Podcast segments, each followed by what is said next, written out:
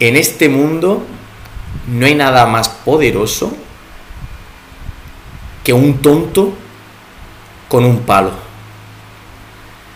La verdad es que mm, es de estas reflexiones que, no sabes muy bien cómo, cómo llegan por primera vez, por primera vez a ti. No sé la primera vez que lo, que lo escuché.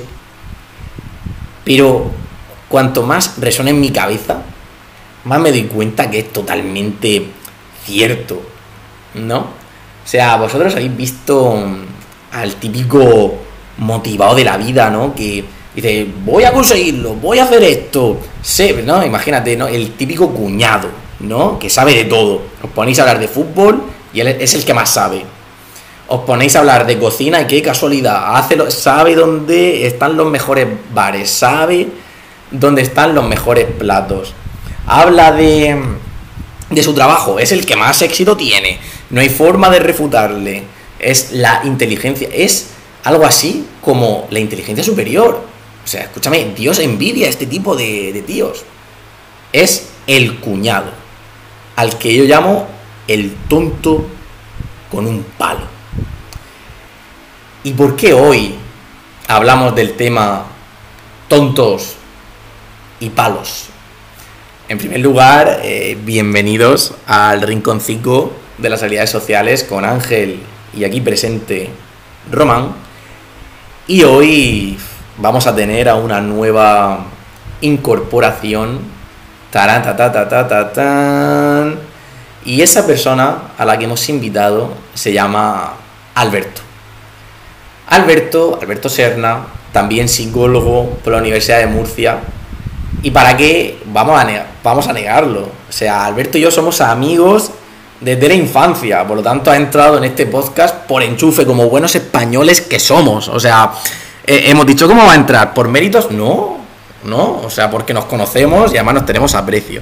Pero, además de estar aquí como enchufe, por enchufe, el tipo es un gran profesional, amante de la psicología, amante de ayudar a los demás y para mí es un placer tenerlo aquí.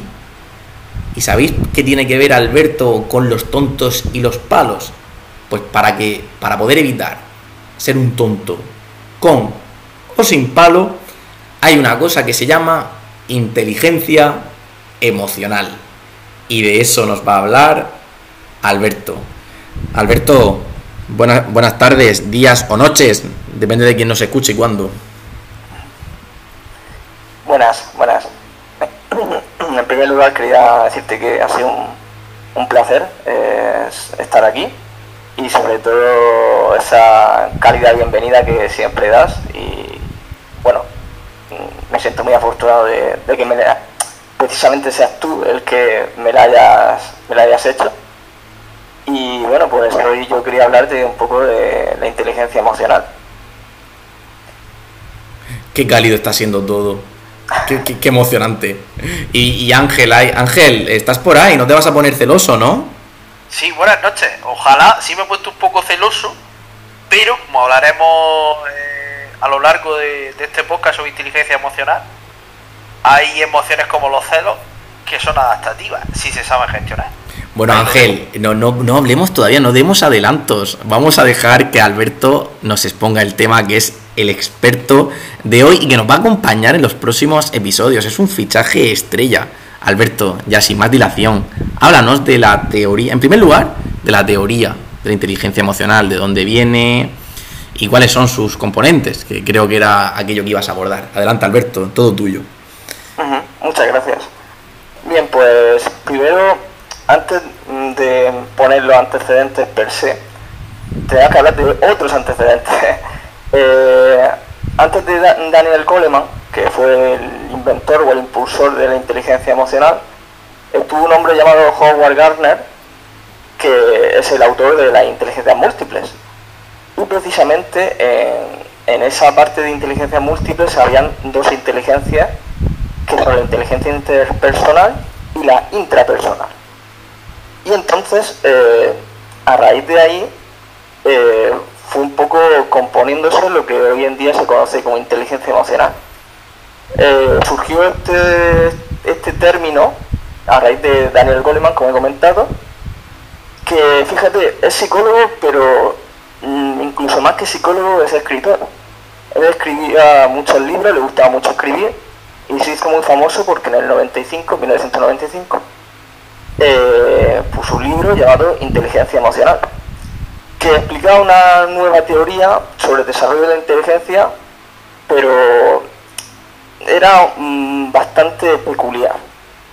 Eh, hacía mucho hincapié en lo que es las emociones, en cómo las emociones afectan nuestra percepción del mundo y de lo que nos rodea. Y también escribió, por ejemplo, otros libros como Salud Emocional, Conversaciones con el Dalai Lama, en 1997, y La práctica de la inteligencia emocional, en 1999. Bien, ¿en, qué se basa o qué, qué componentes tiene la inteligencia emocional? Bien, pues se basan cinco factores, ¿vale? El autoconocimiento emocional, que se refiere a la conciencia de uno mismo o de nuestras emociones y cómo nos afectan en nuestro día a día. Por ejemplo, me gustaría poner un ejemplo. No sé si a lo mejor es el mejor ejemplo porque a mí los ejemplos me cuestan un poco ponerlos en su sitio, pero creo que a lo mejor está acertado. Imaginaos que vais a una entrevista de trabajo, ¿vale? Eh, bueno, vosotros pues os conocéis o, o no os conocéis tanto y, y hace, os hacen preguntas que hacen sentir incómodo. Eh, es curioso porque mm, lo que quiero poner con el ejemplo es que ante esa situación hay personas que se autoconocen más, ¿no? Tienen más conocimiento de sí mismos y son capaces de gestionar más esas preguntas incómodas, ¿no? Que le hacen a lo mejor, no sé, o le hacen una pregunta privada que no, incluso que no viene a cuento, pero intentáis sacarle algo. Y a lo mejor hay alguien que si, si no sabes gestionar esa emoción interna, ¿no? Hacia cierta situación, pues a lo mejor esa pregunta o ese, no sé, a lo mejor ese ataque, pues lo puede tomar de una manera o de otra. Entonces es importante, es un componente muy importante. Luego hablaremos del autocontrol emocional. El autocontrol básicamente nuestra capacidad que nosotros tenemos ante eh, esas situaciones adversas, ¿no?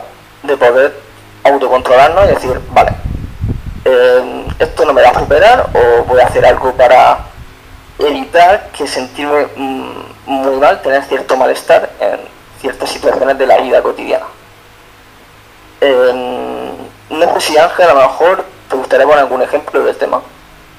Sí, por ejemplo, eh, a colación de lo que estaba hablando, tengo muchos amigos que están estudiando para Guardia Civil en los psicotécnicos, el psicólogo hay ciertas preguntas que te hace de forma incómoda o incluso te saca de la, de la consulta y te, te vuelve otra vez y te pide otra vez que entres para probar eh, hasta qué grado eres capaz de, aguantar ese malestar o, o sobreponerte, porque cuando te dedicas a la fuerza y cuando perteneces a la fuerza y cuerpos del Estado, tienes que tener templanza y, por así decirlo no, no saltar a la primera, al primer, al primer síntoma de, amenaza que tengas. Cuando eh. estamos hablando de autocontrol y por otro lado autoconciencia de yo sé que en esta situación cuando me digan esto me voy a voy a, a expresar una emoción de enfado es por así decirlo prevenirte, ¿no? Entonces Ángel y Alberto, en ese caso hay que mantener la templanza, ¿no? Y coger una pistola y disparar. En ese caso superarías el examen. Esa, ¿Lo he entendido bien? ¿Es así? Bueno, según, creo que la mayoría de las situaciones no requeriría apretar el gatillo, pero... Claro, en ese concreto eres miembro y cuerpo de la, miembro de la, de la fuerza y cuerpos de seguridad del Estado. Bueno, pues tú con mucha templanza, oye, respeto tu opinión y cojo el rifle y te pego un tiro, ¿no? O sea, eso yo creo que eso, oye, pasa, oye, usted ya directamente sargento, ¿no? No, sería un poco el, caso, ¿no? No, pero, pero ya eh, los psicotécnicos suelen tener una, sobre todo en fases iniciales de preparación a la Guardia Civil, otros cuerpos gente ahí es donde donde falla, ¿no? le cuesta, le cuesta fallar. Bueno, falla y por consiguiente le cuesta tres. Bueno, perdona, sí, Alberto. Continúa, Alberto. No, sí, me hacía, me hacía ilusión. Yo había comentado, pues había puesto un ejemplo de cuando alguien suelta realmente una indirecta, ¿no? Como que es algo sutil, un poco que mm, tú puedes tener suficiente autocontrol para eh, evitar esa situación, ¿no? Actúas con indiferencia o por el contrario ponerte agresivo y caer bajo esa provocación porque al, cabo es lo que lo que se pretende. Yo quería poner ese ejemplo pero me ha gustado un poco también saber qué, qué ejemplos podéis vosotros o, qué, o con qué os identificáis más en esa situación vale con el que dispara. con el que dispara no continúa esto nunca podrá ser guardia civil, Román. Una, una profesión que... A Román no le daría un arma, vamos. Disparo primero y pregunto después. Soy el, el claro sucesor de, de Stallone, tío. De, de Además, si me enfado mucho también escupo, como decíamos en el episodio anterior. Continúa, Alberto. Vale, muchas gracias. Luego está la automotivación. Y esto es muy importante también en las habilidades sociales se viene a referir a la, habilidad que tenemos nosotros para poder centrarnos en una meta determinada, a pesar de nuestras dificultades. Por ejemplo, yo he puesto un ejemplo que a lo mejor eh, iniciar, aquí me pongo un poco yo como, ejemplo, ¿vale? A ver si estoy un poco identificado. Iniciar un estudio universitario, ¿no? Como era estudiar psicología. Que bueno, pues a pesar de dificultades que he tenido tanto económicas como personales, pues poder eh, tener la suficiente automotivación, propiamente dicho, para decir voy a continuar y voy a perseguir mi meta. Creo que es algo muy importante, incluso a la hora de conocer gente, cuando tengas ese cierto miedo de decir voy a me acerco no me acerco no y a lo mejor tener esa automotivación para decir voy a acercarme a esa persona y voy a hablar con ella que, no muerde e incluso pues, puede surgir como dice también Ángel relaciones muy, muy bonitas y, y ya no solo bonitas sino duraderas, ¿no? Em, después tendremos el reconocimiento de emociones ajenas, que, bueno, eh, básicamente son las relaciones sociales muchas veces se basan a interpretar emociones de otras personas, ¿no? Ya sea de nivel consciente o nivel inconsciente. Eh, esto socialmente hablando nos ayuda a establecer relaciones más sólidas con las personas de nuestro alrededor, ¿vale? Es muy importante el que con un gesto tú sepas qué estás sintiendo, ¿no? O qué emoción. Eso nos pasa mucho en consulta, que a veces hay personas que a lo mejor les gusta expresar sus emociones y intentar ver qué parte, qué, porque a lo mejor parece que está diciendo una cosa, pero en realidad siente otra. Y a veces eh, es muy difícil ver esa, esa situación, ¿no? O por ejemplo también con, imagina una chica que te hace una indirecta de un, de un toque sexual, ¿no? Que intenta decirte algo y tú, si no tienes suficiente inteligencia emocional, digamos, de alguna manera, eh, pues si no reconoces esa sutileza, pues a lo mejor te estás perdiendo una oportunidad, ¿no? ese, es el, ejemplo, perdona, ese es el ejemplo que iba a poner yo ahora. Ya, ya, si te voy a venir, no te preocupes. Pues dale, Ángel, no, no tengas miedo. Sí, sí, no te descartes, no te descartes, continúa, no, no te quedas No, a colación de. englobando los dos últimos. Los dos, las, dos, las últimas propuestas sobre inteligencia emocional de Alberto, es cierto que, por ejemplo, bueno, la automotivación pues sería eh, como el, en el episodio 2 relaté sobre Albert que era su misión cuando se acercaba a conocer gente era perder el miedo. Y bueno, y ahora eh, bueno, por último, también comentar que, a ver, eh, hay que disociar, por así decirlo, en materia más de seducción o que, por ejemplo, una chica te lance una indirecta para gastarte una broma, aunque se meta un poquito contigo y lo haga riéndose, que ahí quizás esté jugando, te está poniendo un poquito a prueba y ahí tú puedes seguir avanzando, puedes, puedes puedes tomártelo bien y sonreír. No sé si me explico. De cara más a la seducción. Y ya poder cara al día a día, pues básicamente cuando alguien lo ves con una cara así de circunstancias, por, bueno, por, por así decirlo, quizás lo que te está preguntando es, oye, eh, ¿qué te pasa? ¿Te puedo ayudar en algo? En vez de que él se, por así decirlo, se explaye, te cuente sus problemas y no tanto tú deberías. Eso es, para mí, básicamente una labor que tenemos que, desarrollar los psicólogos. No sé si estarás de acuerdo, Alberto.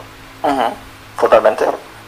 Eh, ahí es complicado, pero al final, con, también con el entrenamiento, eh, Goleman dice que estas habilidades se pueden mejorar.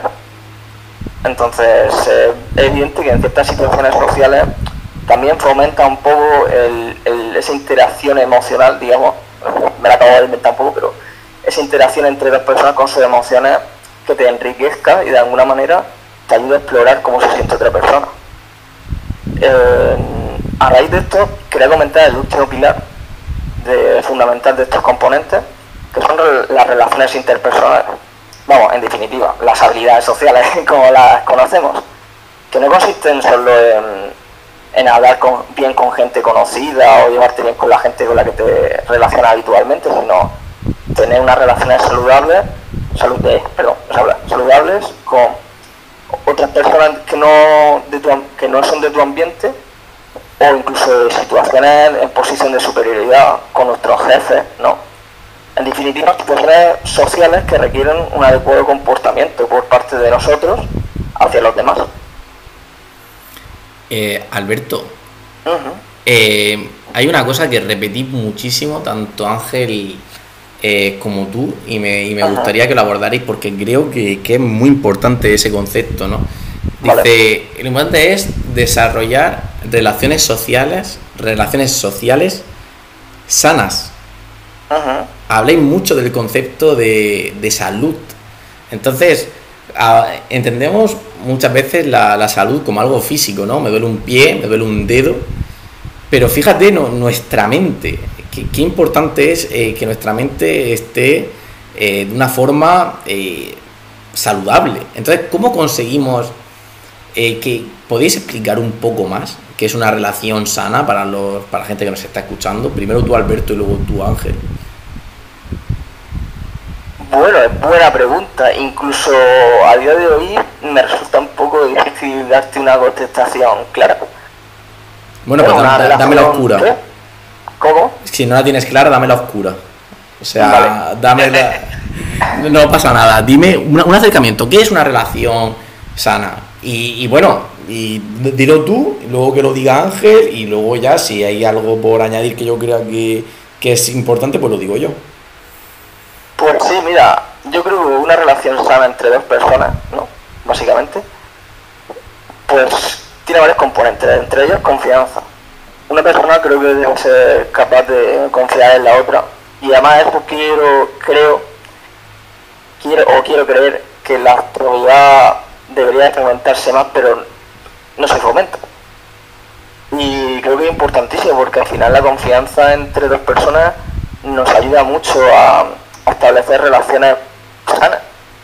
El poder, el poder eh, cuando lo necesite acudir a esa persona que, te importa, creo que es fundamental en una relación sana. Luego también, mm, como hemos estado hablando, la gestión emocional de esas situaciones. Yo quería poner un... No sé si adelantarme, no me voy a adelantar de momento, pero luego quiero, quiero una anécdota final y recalcar un poco esa parte ya nos estás dejando con la intriga. Pues no lo digas, porque aún queda la, respuesta de Ángel, que siempre lo, reitera mucho. Y, además me gusta la expresión. Aquí lo que, lo que buscamos con las habilidades sociales es tener relaciones sanas. Eso es frase de Ángel. O sea, no sé cuántas veces lo he escuchado. Es más, lo estoy diciendo y no lo estoy escuchando con mi voz. Estoy escuchando la voz de Ángel en mi cabeza. Porque lo dice, lo dice mucho. Así que Ángel, estoy deseando conocer tu, tu respuesta. Bueno, pues entroncando con lo que dice Alberto y siguiendo a, lo que hablamos en el episodio 2, eh, básicamente eh, si nos retrotraemos al paleolítico necesitamos, bueno, o incluso, bueno, al, bueno, a la prehistoria, no quiero eh, ponerme ningún periodo concreto, las tribus necesitaban, nos formamos en tribus porque necesitábamos el apoyo de los demás para cuando caíamos enfermos, para saber quién era la persona que, bueno, que era por así decirlo, el maleante de la tribu. Entonces necesitábamos desarrollar confianza y eso se, se desarrollaba a través de, la, de interaccionando con los demás, el chismorreo básicamente. Y claro, somos seres sociales porque, porque vamos, procedemos de la tribu. Estoy mal, cuando estoy mal necesito contárselo a alguien, me da otro punto de vista. Eh, básicamente, para mí, una relación social es aquella que, una relación social enriquecedora, es aquella que se basa en la no necesidad, es decir, estamos acostumbrados en nuestra sociedad no, no puedes estar solo, o debes estar con gente, ese tipo de debería, que se ha quedado un poco soleto, pero no hemos explicado que, que una cómo, cómo conseguir relaciones sociales sanas. Entonces, básicamente, yo para mí es desde la no necesidad, desde sobre todo que la otra persona me aporte y respetando el hecho de que la otra persona tiene una vida, tiene también otras prioridades y no siempre tiene que estar conmigo, ¿no? Que también tiene otra vida y yo también tengo otra, otras personas a mi alrededor que también tengo que cuidar. Y vamos, básicamente, eh, como signosis en cuanto a eso, quiero, quiero decir que, que, la, que la gente que está a tu lado te, te aporte y sobre todo que no sean relaciones basadas en la necesidad. Yo quiero ser un poco quisquilloso con lo que has dicho, porque hay una cosa de más chirría un pelín. Tengo. Vamos, si no me callo, reviento. Eh, porque has dicho que aporten cosas.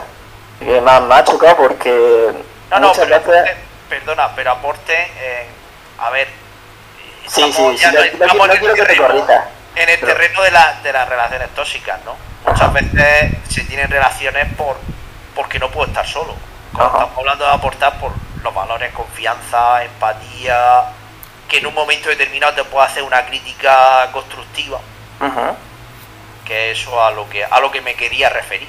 Ya, no, lo digo porque es importante, no, sí, para que nuestros oyentes no, no, se distraigan con el mensaje y al fin y al cabo no es solo que nos aporten, sino que nos aporten cosas buenas para nosotros al fin y al cabo, ¿qué, necesidad tiene una? Incluso gente que no se da cuenta, porque también a lo mejor en parte tiene un poco la pobre, pobre inteligencia emocional, pero no se dan cuenta de que lo que le está haciendo su amigo es dañino. Y a veces pasa. Y luego cuando viene alguien a consulta y nos dice como no te das cuenta que esto realmente es perjudicial para ti y muchas veces no, no lo ven, pero no por nada, sino porque es difícil también percibirlo, a veces son cosas sutiles de nuestra vida cotidiana y, y, y hieren más de lo, de lo que lo que se piensa en un principio. Luego ya, ahora comentando la anécdota que quería comentar aquí con de Román, eh, él, como bien me ha presentado al principio del programa, somos amigos desde la infancia, desde el colegio. Imaginaos a los mengajos de 10 años, eh, yo que no daban para más, se me ocurrió la brillante idea de poner. Él tenía una sudadera con capucha, ¿vale? Y se me ocurrió la brillante idea de ponerle un chicle en el pelo. En el pelo no, en la capucha, pero. Se puse un chicle en la capucha porque me, parecía divertido. Qué cabrón. Y, es que aquí la cosa, la cosa va peor. Porque llegó un momento que yo pues se lo quise quitar porque ya me, da igual, ya no me hacía gracia. De hecho se lo comenté, le dije, oye, te había puesto chicle, te lo había quitado. Pero no se lo había quitado. Pensaba que sí, pero no. Y llegó el momento en el que su madre fue a meter la sudadera en la lavadora y manchó un montón de camisetas. Román seguramente no se, está, no se había acordado, pero se está partiendo de risa ahora mismo, porque de lástima no lo podéis ver. Pero luego me vino al día siguiente y me explicó la situación, porque yo, ignorancia de mis 10 años, no sabía que eso podía pasar. Y me echó un puro del 15 eh, no sé cómo no me estranguló en el acto. de hecho, me están pues, ganas de hacerlo ahora, menos mal que estamos a distancia. O sea, eh, estoy gestionando la inteligencia emocional que le den por saco. Desde 1995 hasta ahora, Coleman, no, es que me estoy acordando y me estoy poniendo de mal humor, no estoy gestionando nada bien esta situación. Pues continúa, Alberto, continúa. Entonces, eh, fijaos, pues, fijaos ya cómo se está comportando. Así que de pequeño en, en la situación, pues era un volcán. Era, dame una pistola, dame una pistola. y entonces pues me explico, pues eso, me echó la bronca, me dijo que te has quedado manchado un montón de camisetas y me dejó de hablar pues, pues yo creo que fue por lo menos una semana. Se tiró ahí unos par de días que no me quiso hablar y no había manera, yo que te he hecho, y digo, bueno, no que te he hecho, no, de, como, no me hagas esto, tal, yo iba detrás de encima, ¿sabes? Para colmo. Pero, pero sí, pues era culpa mía. Dice, iba detrás de él para colmo. O sea, o sea me Claro. rompe la camiseta, eh, casi arruina a mi familia y todavía me dice que tenía que venir detrás de mí. Hombre, no te tocate los huevos. O sea, Y esto es interesante porque aquí quería ver un poco, quería mejor hacer una interpretación, una reinterpretación ¿no? de cómo se podía gestionar de otra manera. hombre, por la parte de Roma. Pues, bueno, yo también podría haberlo hecho, pero como ejecuté aquella acción de tan desastrosa, pues, pues me jodí en aquel momento. Pero imaginaos que yo soy otro tipo de persona en esa situación y en vez de pasarlo mal, sufrir y pedir perdón, me voy a enfadar con él, me voy a rebotar y le he dicho porque te den por saco. Podría haber pasado, no sería ni la primera ni la última vez que pasa algo así, ni por cosas menos graves. Así que, mm, mm, claro, y pensáis, vale, sí, es verdad que esa situación que por, por tener razón tiene razón Roma, pero a lo mejor el cómo se dirigió hacia mí para, para, para, bueno, para que me diera cuenta de, de mi error, no digo que no sea correcto porque somos humanos y en cualquier momento nosotros nos enfadamos, perdemos el control o, no lo perdemos, simplemente nos enfadamos y hacemos lo primero que se nos ocurre. Pero a lo mejor se puede haber tomado las cosas de otra manera. Y aquí es cuando viene un poco la receta terapéutica, el consejo terapéutico de hoy. Eh, una manera que se hace mucho de gestionar las emociones, o, incluso lo que nos pasa ya no son emociones, sino pensamientos o conductas, es hacer un diario. A veces es bueno hacer un diario, ¿para qué? Porque a veces... mm, porque también me gustaría que la piel de Román. Porque Román, vale, se enfada mucho y me, lo echa todo en golpe en cara y tal. Pero imaginaos que a lo mejor eh, Román tiene un punto de sensibilidad que no lo tuvo. Eh, y pensará, coño, si actúa así de esta manera tan agresiva, a lo mejor pierdo un buen amigo por una tontería como pegar un chicle en una camiseta. Así que claro, como no fue tu Eh, camiseta. Entonces, la cuestión sería, o una manera de gestionar esto, si se, hombre, eso se enseña de pequeño, pero hacer un diario, aquí para los padres en casa que no estén oyendo, a- enseñar a nuestros hijos de alguna manera a hacer un diario en el que expliquen situaciones de la vida que le han pasado que le han provocado ciertos sentimientos, por ejemplo. Si un profesor te chilla, te echa bronca en clase, pues a lo mejor tú te, te enfadas, te pones triste, pero explícale el por qué, explícale la situación y el por qué. ¿Por qué se hace esto? Porque eso muchas veces nos ayuda a relativizar, a relativizar esa situación y a verla con otro punto de vista. No solo desde tu punto de vista, sino al leerlo te puedes abstraer de esa situación y poder pensar otro tipo de estrategias, ¿no? Para a lo mejor pues, disminuir esa tensión o ese sufrimiento y poder a lo mejor tener una, una actuación en consecuencia más, mm, más ah, no, sé si, no sé si decirlo frío, pero menos agresiva, ¿vale? Eh, luego también otra cosa que se me ocurre, que me ocurre, que también lo ha comentado Ángel antes, es el, el, el hablar ah, con otra gente. Al fin y al cabo, como hemos comentado, nosotros somos seres sociales y necesitamos de otros. A lo mejor no hay cierta necesidad per se, pero sí que a veces en las que tenemos que recurrir a otros para ciertas situaciones. Y a lo mejor a veces se- hace mucho el recurrir a otros también para mm, lo que se dice no es desahogarte no y que la frase esta de que el amigo están para lo bueno y para lo malo. Eh, no es que estén para lo bueno y para lo malo. Bueno al final lo que quiere decir esa frase o el digamos la sustancia lo que hay detrás es que es eh, eh, tus amigos al final también te escuchan, hacen una labor de escucha, de, intentar apoyarte, de darte otro punto de vista, ya sea una buena situación o una mala situación. Y entonces también un poco el trasfondo de cuando se dice eso, cuando se dice desahógate, ¿no? Desahógate con alguien. Al fin y al cabo, más que desahogo, también tenemos que pensar no solo en echar todo lo que sentimos, sino el cómo podemos gestionarlo de una manera mejor, para sentirnos mejor con nosotros mismos y luego pues, para tener nuestras relaciones más sanas con otras personas. Eh, Alberto, o sea, si de hecho lo, de- lo del diario me, me ha, me ha parecido tan buena idea que, que ya he empezado con mi primera página. O sea, querido diario, me cago en Alberto. Que, que llevo desde los ¿Cómo, 10 cómo no años. matar a Alberto? ¿Qué? ¿Cómo Me- no matar a Alberto? Exacto, no, ¿cómo, cómo matarlo y que nadie se entere? Ese sería el primer plan, ¿no? La verdad que ni me, ni me acuerdo. Perdona, Dime, dime. matarlo con inteligencia emocional. Matarlo, exacto, matarlo, pero desde la templanza y desde el respeto. O sea, no una muerte. No en plan orca, ¿no? Sería más- con más decoro, ¿no? Pero fíjate, ni me acordaba de, de esa anécdota, tío.